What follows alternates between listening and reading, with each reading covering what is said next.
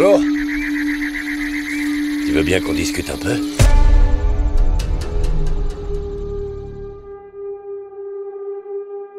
Une cabane isolée dans les bois, une famille qui n'a rien demandé à personne, si ce n'est de passer quelques jours au calme pour se retrouver, et des individus mal intentionnés de toute évidence qui prennent possession des lieux et mettent en danger la vie d'honnêtes innocents. Le décor est planté, les amateurs de cinéma horrifique et fantastique le connaissent bien, et ce décor, cette cabane, cette menace sont au programme du 15e film de M. Night Shyamalan, un film Knock at the Cabin et une carrière riche de succès, de curiosité, de blockbuster, d'obsession, de twists et de faux semblants.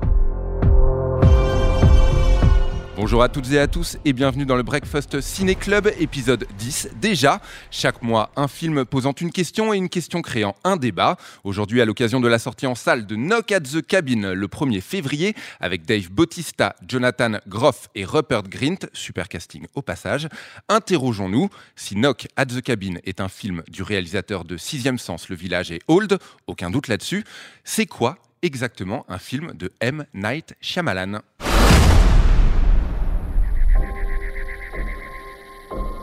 On ne vous veut pas de mal. Mais vous devez rester ici, dans la maison, avec nous. Depuis toujours, des familles sont choisies pour prendre cette décision. Votre famille a pour mission d'accepter de sacrifier l'un de vous trois pour empêcher l'apocalypse. Il est très exactement 7 heures et 6 minutes. Il vous reste donc 8 heures 54 minutes pour méditer sur vos fautes. Pas de questions?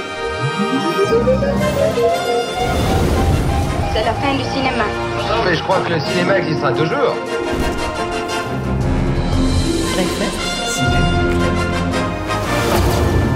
Vous seriez pas dans le cinéma, vous? Breakfast Ciné Club. Breakfast Ciné Club. Alors qu'ils passent leurs vacances dans un chalet isolé en pleine nature, toujours une bonne idée, en tout cas au cinéma, une jeune fille et ses parents sont pris en otage par quatre étrangers armés. Mais ils n'en ont pas après leur argent ou leur maison, non. Ils exigent d'eux un choix impossible afin d'éviter l'imminence de l'apocalypse. Oui, rien que ça. Là, dans cette cabane sans possibilité de communiquer avec l'extérieur, va se jouer un jeu de chat et de la souris, moins physique que mental d'ailleurs. Le faux, le vrai, le raisonnable, le mystique, le plausible, le physique et le bizarre vont s'affronter. Il sera question de vie, de mort, de fatalité, de croyance, de dilemme, du temps qui passe contre nous et de destinée. Autant de thématiques chères aux cinéastes. Dans ce dixième épisode, posons-nous donc la question quels sont les motifs de la filmographie de M. Night Shyamalan? Quelle est donc sa marque de fabrique? En a-t-il seulement une? À mes côtés pour répondre à tout cela, Éric Vernet et Thibaut Gomez-Léal. C'est parti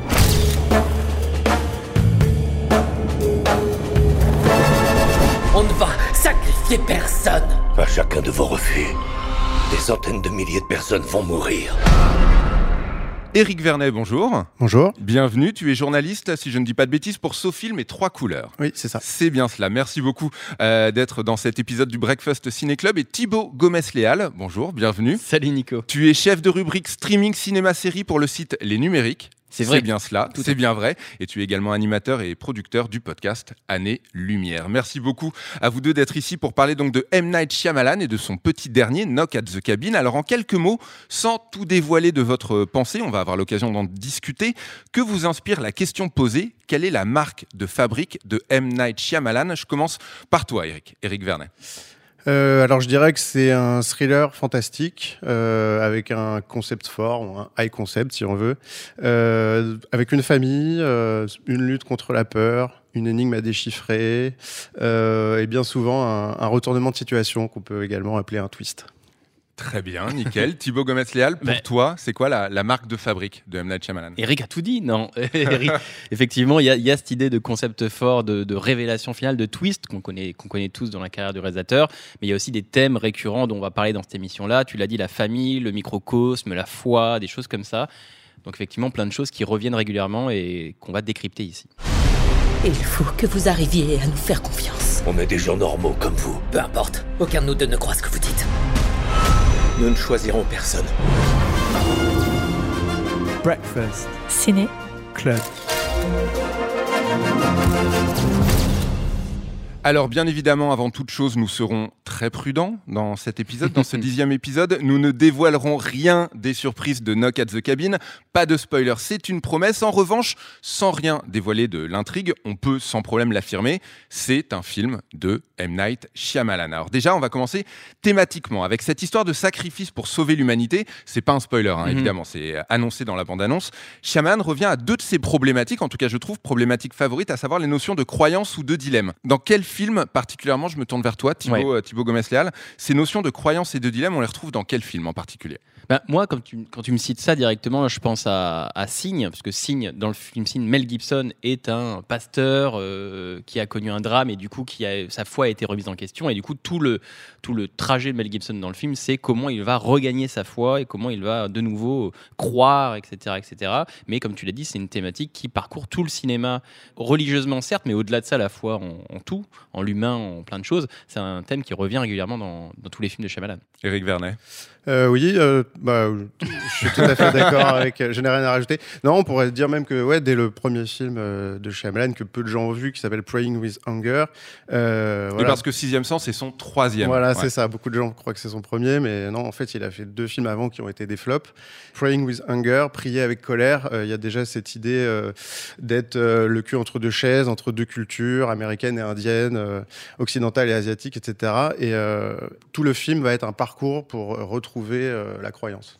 Euh, justement, cette notion de, de croyance au cinéma, on le retrouve donc chez Shyamalan beaucoup, beaucoup dans Knock at the Cabin. Est-ce que c'est un thème, j'imagine que non, propre au réalisateur, ou est-ce qu'on peut le retrouver euh, ailleurs, éventuellement dans d'autres filmographies, chez d'autres réals? Bah, c'est intéressant dans le sens de, de, de, de Shyamalan parce que c'est un réalisateur donc américain mais d'origine indienne. Il est né en Inde et il est, bon, il est nationalité américaine.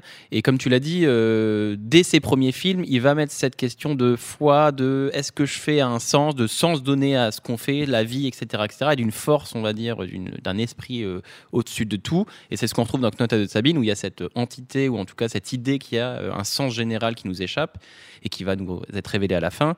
Donc ça, c'est une des moelles épinières de Shyamalan. Donc euh, c'est quelque chose qu'on retrouve dans beaucoup de cinéma et de cinéastes américains. Donc c'est un cinéaste très très américain dans ses thèmes. Mais Jean Shyamalan, c'est, euh, oui, on l'a dit, une marque de fabrique. Eric? On peut aussi euh, effectivement euh, le- rapprocher de, de cinéastes américains comme euh, Hitchcock ou Spielberg. Spielberg, euh, en particulier sur l'aspect spirituel, euh, familial, euh, et trouver à la fois l'importance de la croyance, euh, garder son, son regard d'enfant.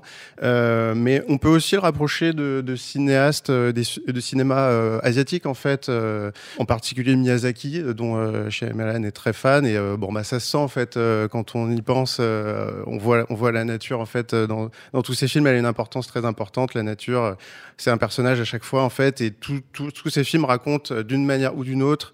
une manière de se réconcilier avec l'environnement, avec la nature. Alors, justement, en parlant de nature, Knock at the Cabin, on a dit, se déroule dans un lieu unique, c'est-à-dire, et en plus un petit lieu, c'est-à-dire une cabane isolée, certes dans une grande forêt, mais l'intégralité ou presque du film se déroule, se déroule dans cette cabane. L'intrigue resserrée dans un lieu clos, on l'a vu également euh, dans Signe, Mm. qui était également une maison isolée au milieu d'un champ, également quelque part dans Split, puisque euh, ça se déroulait majoritairement dans une cave. Euh, The Village, The Visit également. Est-ce que ces plus grands films sont les plus, je mets des, des guillemets, à isoler? Est-ce que ces plus grands films sont les plus isolés? Je commence par Eric cette fois. Eric Vernet. Euh, c'est une question pas évidente. Euh, Tant je- mieux. Je dirais oui et non. Enfin, pour moi, ses meilleurs films, c'est Le Village, Signe, mais, mais aussi Phénomène, en fait. Et Phénomène, bah, c'est c'est un film qui se passe énormément à, l'extérieur, puisque le danger dans le film, c'est la nature elle-même. Euh, donc euh, voilà, mais en fait, d'une certaine manière, euh, c'est toujours, euh, enfin, il y a toujours chez lui cette idée euh, euh, de personnages euh, qui, qui, se, qui se cherchent eux-mêmes, en fait, donc qui, qui se replient sur eux-mêmes. Donc, en fait, ça peut être dans un champ de blé comme dans Phénomène. Finalement, ça change rien puisque l'idée, ça va être de comprendre l'extérieur en passant par soi-même et en essayant de déchiffrer, de décrypter ce qu'il y a autour. Mm. C'est- effectivement joliment dit. Et euh, tu- on parle de lieux isolés, on parle ces, lieux isolés, ces maisons ces foyers, ces familles, c'est, euh, c'est comme on l'a dit au début, des microcosmes et il, va, il, il travaille mieux, je trouve, dans ces microcosmes-là, dans ces échelles-là, dans ces échelles de, comme on l'a dit, de, de famille, de foyer, de maison. Et il y a cette idée, comme tu l'as dit, de, de comment euh, ce foyer réagit à l'extérieur et comment euh, cet extérieur-intérieur euh, communique. Et comme dans Knock at the Cabin, et comme dans Signe, et comme dans Incassable, euh, comme même dans sa série Servante, il y a cette idée aussi de home invasion, de viol du domicile, de viol du foyer, de la famille, et comment euh, il y a toujours cette scène de, de gens, si on se souvient bien, de gens devant la porte qui essayent de forcer Mmh. l'entrée. Knock Mmh. Cabin, dans Incassable, il y a une scène de quelqu'un qui veut forcer l'entrée. Dans Servante, c'est une, une invasion plus sournoise, mais elle est là malgré tout. Donc il y a cette comment ces foyers survivent à l'extérieur et se remettent en question. Donc c'est toujours assez intéressant et et je trouve qu'il pour répondre à ta question, je trouve qu'il est il est fort dans cette échelle-là et cette, euh, ce microcosme-là euh, qu'il qu'il discute. Famille, foyer, maison. Euh, ma question suivante est peut-être un poncif, mais est-ce que Shyamalan est un cinéaste de l'intime? Est-ce qu'on peut le dire ainsi, Thibaut?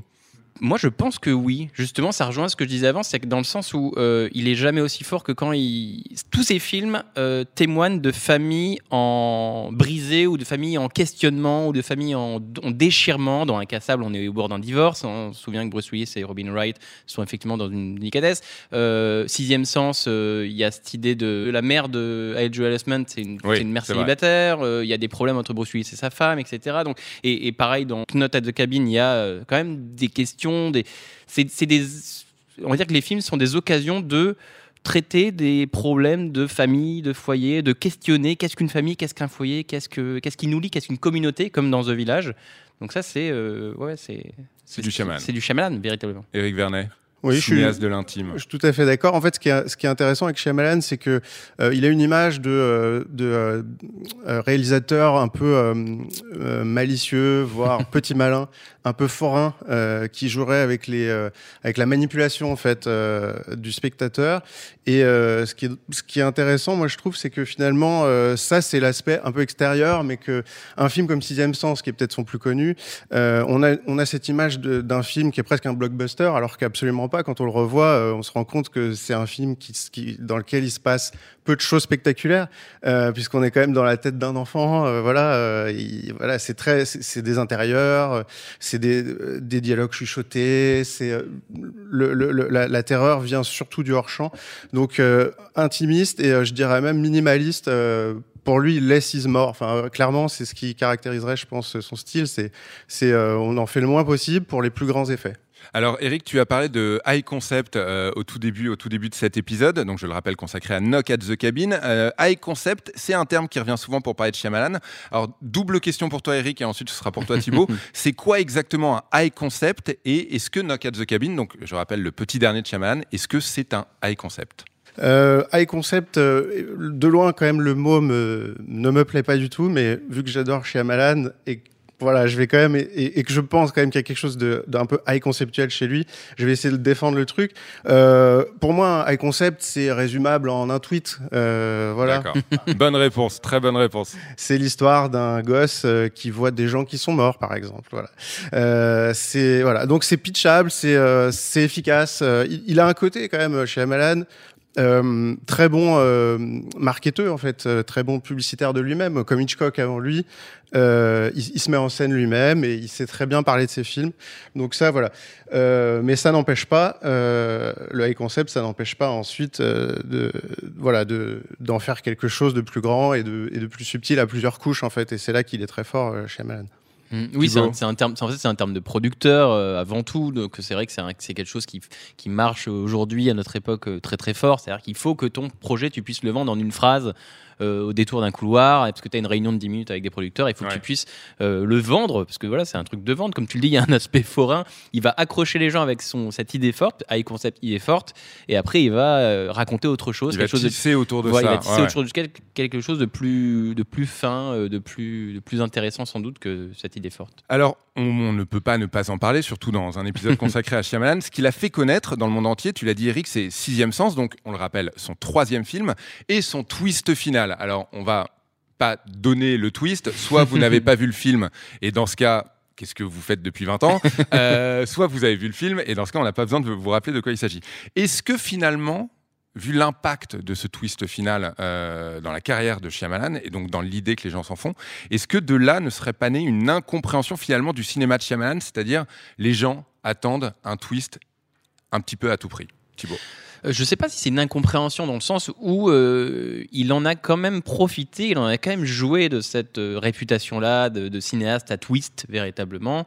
Euh, on l'a, on l'a vu. Enfin, je veux dire, rien ne l'oblige à faire des films comme Incassable ou comme Signe ou comme Le Village. Enfin, tu vois, il y a- il- c'est quand même des projets qui lui tiennent à cœur et qu'il a quand même abouti. Et Knock at the Cabin est encore une confirmation qu'il, qu'il aime quand même ce, cette technique de Il aime l'éla- nous retourner le cerveau. Ouais, ouais. cette technique de l'élastique, c'est-à-dire de, de build-up, une- de construire une, une tension autour de cette idée forte qui va euh, aboutir à cette révélation finale euh, pour concrétiser toute la tension qui a monté pendant une heure et demie. Donc il aime ce type de narration-là. euh, je ne pense pas que c'est une mauvaise lecture de son cinéma. S'arrêter à ça seulement, c'est une mauvaise lecture parce qu'il y a bien plus au-delà, mais c'est aussi son cinéma. Eric, Eric Vernet. Euh, je suis très d'accord. Euh, moi, je pense qu'il en a joué. euh, il en fait une force, en fait. Euh, on, Mhm. vo- on voit pas un film de Shyamalan comme un autre film. C'est-à-dire que quand il se passe peu de choses dans Shyamalan, ce qui arrive quand même assez souvent, en fait, euh, eh ben, on est ultra attentif. Euh, on est euh, limite euh, hyper, euh, hyper lucide. C'est un peu un magicien. Ouais, c'est ça. dis, Il fait, rien, il fait quoi avec ses mains Il fait rien, mais en fait, il fait quelque chose. C'est ça. Ouais, et et, c'est- et il, a conscience de ça. Il sait exactement où va se porter notre regard. Euh, ça, ça le rapproche vraiment de Hitchcock. Et justement, il va, il, il va, il va aller dans une autre direction euh, pour, pour, pour finalement euh, nous, nous avoir d'une certaine manière, mais, mais aussi nous, nous garder captifs euh, de ces films euh, euh, de manière profonde. Euh, alors justement, puisqu'on parle d'Hitchcock, j'ai lu cette phrase Hitchcock avait le MacGuffin et Shyamalan a le twist. alors pour rappel, une définition le MacGuffin, c'est un dispositif d'intrigue qui finalement guide l'action d'une histoire, mais qui n'a pas nécessairement euh, besoin d'être résolu. Euh, Hitchcock avait le MacGuffin, Shyamalan a le twist. Ça vous évoque quoi, Eric? Euh, oui, bah, c'est un bon, euh, c'est un, un, un bon argument marketing. Encore une fois, je pense que ça, le résume, d'une certaine manière. Il joue avec. Euh, de- encore dans, dans son dernier film, je pense que le MacGuffin, pour moi, peut-être le MacGuffin du film, c'est l'homosexualité du couple, par exemple. D'accord. Voilà, on a l'impression que c'est un thème ultra central. Est-ce que ça va l'être jusqu'au bout Voilà, pas sûr. En tout cas, l'idée c'est de de jouer à- en feinte en fait, en esquive. Euh, et ça, euh, c'est toute la mise en scène de, de Shyamalan qui est, qui est là-dessus, puisque sa mise en scène, c'est le cadre et c'est le hors-champ. Donc, on est sans arrêt à, à- imaginer ce qu'il y a à côté, et lui, bah, il, va nous faire imaginer des choses, et euh, peut-être que ce qu'on va découvrir ne sera pas exactement ce qu'on a im- imaginé. Alors justement, le cinéma de Shyamalan, euh, sa réalisation, parlons-en, euh, c'est toujours une photographie extrêmement élégante, c'est un découpage toujours extrêmement précis. Est-ce qu'un film de Shyamalan, ça se voit au premier coup d'œil? Et ce serait quoi son, son style de réalisation? Comment on pourrait le définir, Thibaut? J'ai envie de dire que ça, ça- comme tu le dis, euh, comme, comme le dit Eric, Shyamalan, c'est quelqu'un qui sait se rendre discret pour mieux nous surprendre par la suite. Et donc, euh, il sait manier sa réalisation pour, euh, on va dire, euh, pas faire d'effets de fioritures euh, inutiles et du coup, au bon moment, sortir un plan qui va révéler tout. Il le fait souvent. Tu, dans Sixième Sens, il y a ce plan avec ce ballon. Il joue beaucoup sur les couleurs. Dans Sixième Sens, c'est le rouge qui revient régulièrement et qui va évoquer quelque chose par la suite. Dans un cassable, ça va être le vert, des choses comme ça. Donc, donc il, joue comme ça. C'est pas tant une question de mise en scène qui est quand même maîtrisée, mais il y a une question quand même de, de, ouais, de cadre, de composition et de qu'est-ce que je mets dans mon cadre en termes de et de costume et de personnages et de comment euh, il va iconiser ces personnages-là. Il est beaucoup quand même dans l'icône et forcément ça fait jouer euh, des couleurs notamment, qui sont souvent des éléments qui sont oubliés dans une réalisation. Les couleurs. Je dirais aussi que, comme je, je disais un peu tout à l'heure, que c'est un cinéaste du cadre, donc euh, il adore surcadrer. Euh, Ça veut dire quoi, surcadré Surcadrer, ça veut dire qu'à l'intérieur même du plan, on va avoir un. Donc, Disons qu'il y a le cadre du, de l'écran de, de cinéma, par exemple, et ben dans, sur la toile, il y aura un autre rectangle à l'intérieur du plan dans lequel va se surdécouper donc le personnage. Et donc, qu'est-ce que ça provoque cet effet-là?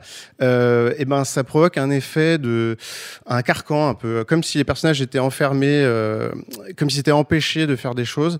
Mais en fait, ce qui est intéressant chez, euh, chez c'est qu'il va pas se, réduire à les enfermer, à les étouffer, euh, mais euh, ça va plutôt être une manière de se concentrer sur eux, sur leur intériorité, pour euh, que progressivement ils sortent un peu des ténèbres.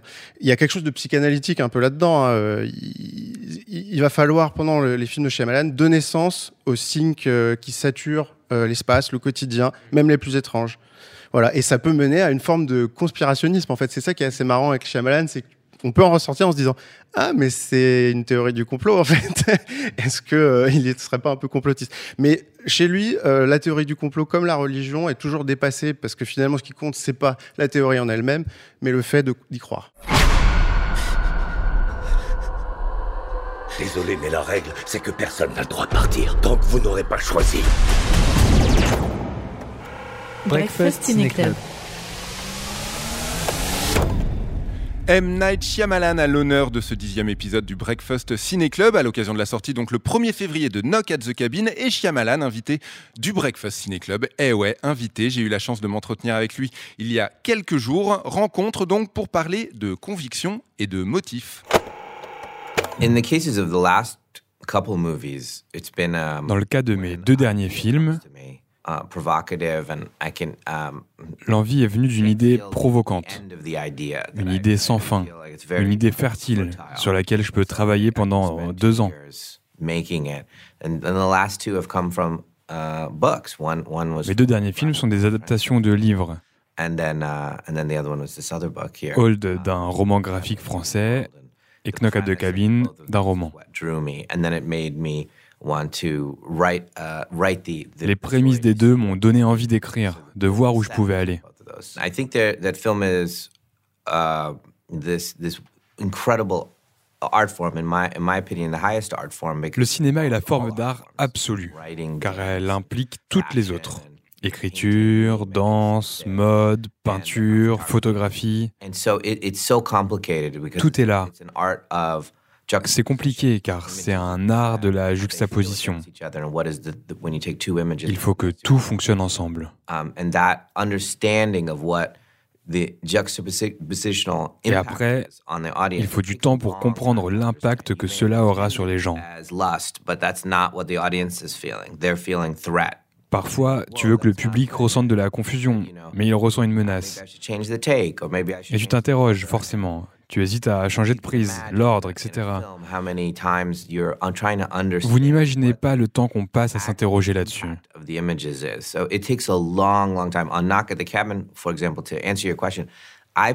Sur Knock at the Cabin, j'ai ajouté une ligne de dialogue quelques heures avant de terminer le film.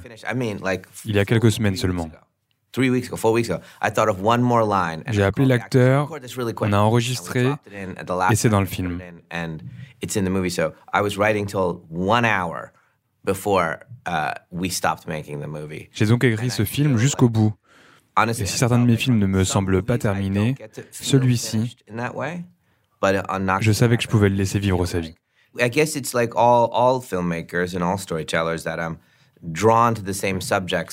Je pense que tous les réalisateurs ou auteurs ont des sujets de prédilection, it. des sujets à aborder. C'est mon cas, uh, mais je veux les aborder de façon différente à chaque fois. Je veux que quand le public vient au cinéma, je veux que ce public voit quelque chose d'unique, qu'il le ressente. Par exemple, face à Knock at the Cabin, le public ne s'intéresse pas forcément aux caméras utilisées, mais ils le ressentiront. Ils seront attirés par la profondeur de l'image et du récit.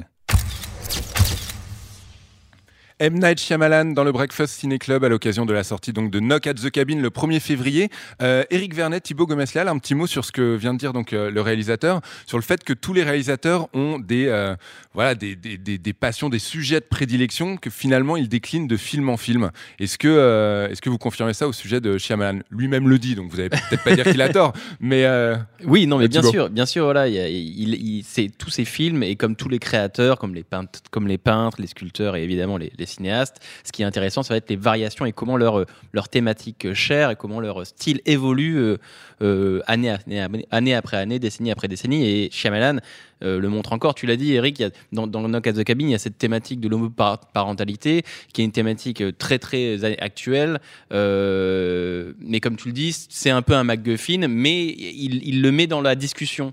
Mais effectivement, en tant que tel, euh, c'est pas forcément le cœur de la chose, mais il la met dans la discussion et ça montre aussi sa grande réflexion globale depuis 25 ans sur qu'est-ce que la famille, qu'est-ce que la communauté. Éric Vernet Dans ce film-là, euh, comme dans tous ses films, euh, le fan de Shyamalan va, va voir un peu déjà de tout ce qu'il a fait précédemment. En fait, euh, j'ai pensé à Split, j'ai pensé à Phénomène, j'ai- pensé à, à quasiment tous ses films euh, à, à un moment ou un autre, même au dernier Maître de l'air à un moment. Donc je C'est vais pas révéler à quel moment, mais voilà. Et même la manière qu'il a de, de filmer le danger à travers des écrans. Euh, ça, c'est une obsession chez lui. C'est une manière assez maligne euh, de faire des films très contemporains et en même temps de pas montrer grand chose. donc c'est aussi économique d'une certaine manière. Euh, Enfin voilà, il, il- il a tout son savoir-faire est là, euh, ses, ses, euh, obsessions également. Et donc euh, le fan de Shyamalan euh, aura de, de quoi euh, manger euh, pendant tout le film. Rien n'est aussi imparfait et parfait en ce monde que notre famille. Je vous en supplie, faites un choix Toujours ensemble. Toujours ensemble. Breakfast. Ciné. Club. Pour résumer, juste avant de se quitter, Thibaut Gomez-Léal et Éric Vernet répondons une nouvelle fois à la question, donc la question posée par ce dixième épisode. Quelle est la marque de fabrique de M. Night Shyamalan? L'honneur revient à Éric Vernet. Avec la petite musique qui accompagne. Euh, attends, faut que je réfléchisse. à une Quelle est la marque de fabrique d'M. Night Shyamalan Sinon, Thibaut, Thibaut Gomez-Léal peut Vas-y. commencer éventuellement. Euh, bah, comme je l'ai dit au début, des thématiques finalement très euh, américaines, c'est-à-dire le microcosme, la foi, la famille. Euh, voilà, c'est peut-être ça aussi sa marque de fabrique, cette grande réflexion autour de ces, de ces thèmes-là. ouais. Qu'on retrouve dans Knock at the Cabin, Et donc, qu'on retrouve son, dans Knock at the son 15e film. Éric Vernet. Euh, bah, j'ai voilà, j'ai j'ai pas de punchline euh, malheureusement. voilà, C'est pas une obligation. euh, c'est euh, non, je dirais euh, chez Malan, euh, c'est aller au-delà du twist en fait, aller au-delà de- du retournement de situation en fait. Le retournement de situation chez Shyamalan, c'est que euh, il y a un film derrière le twist en fait, et le et le film est souvent bouleversant. Très belle punchline. Du coup, bravo. Merci beaucoup à vous deux d'être venus. Thibaut Gomez-Léal, je le rappelle, chef de rubrique euh, pour les numériques. Tout à fait. C'est bien ça. Et euh, Eric Vernet, journaliste pour SoFilm et Trois Couleurs. Merci beaucoup. C'est la fin de ce dixième épisode du Breakfast Ciné Club. N'hésitez pas à vous abonner, à partager, à nous dire ce que vous en avez pensé aussi. N'hésitez jamais. N'hésitez pas également à écouter les précédents épisodes. Le mois prochain, découverte d'un nouveau film. Et évidemment, on aura plein de bonnes questions à se poser.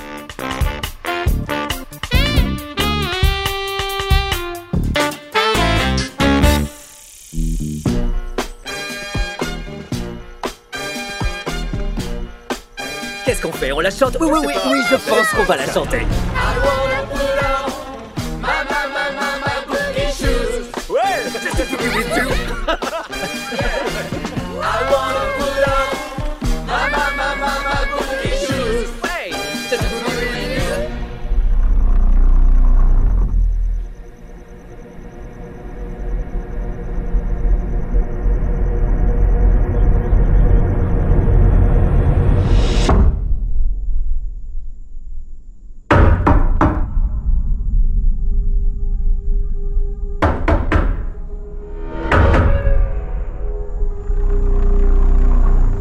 m'appelle Léonard. Content de te rencontrer, Wen.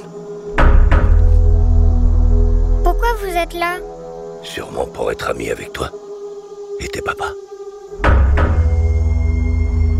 Mais je suis très triste Ben, pourquoi?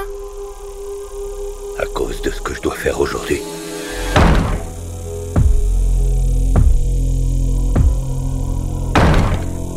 Il y a une femme qui tient un truc. Ça ressemble à une pioche avec une chaîne et. Tous les quatre, on a une mission importante. C'est peut-être la mission la plus importante de l'histoire du monde.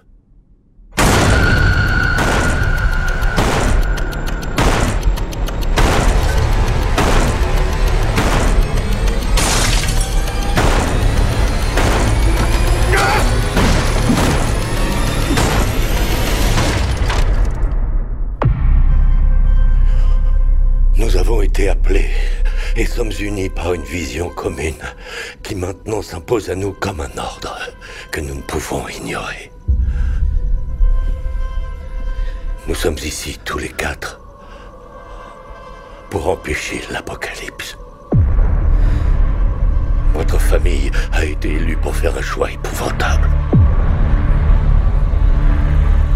Si vous n'y parvenez pas, ce sera la fin du monde.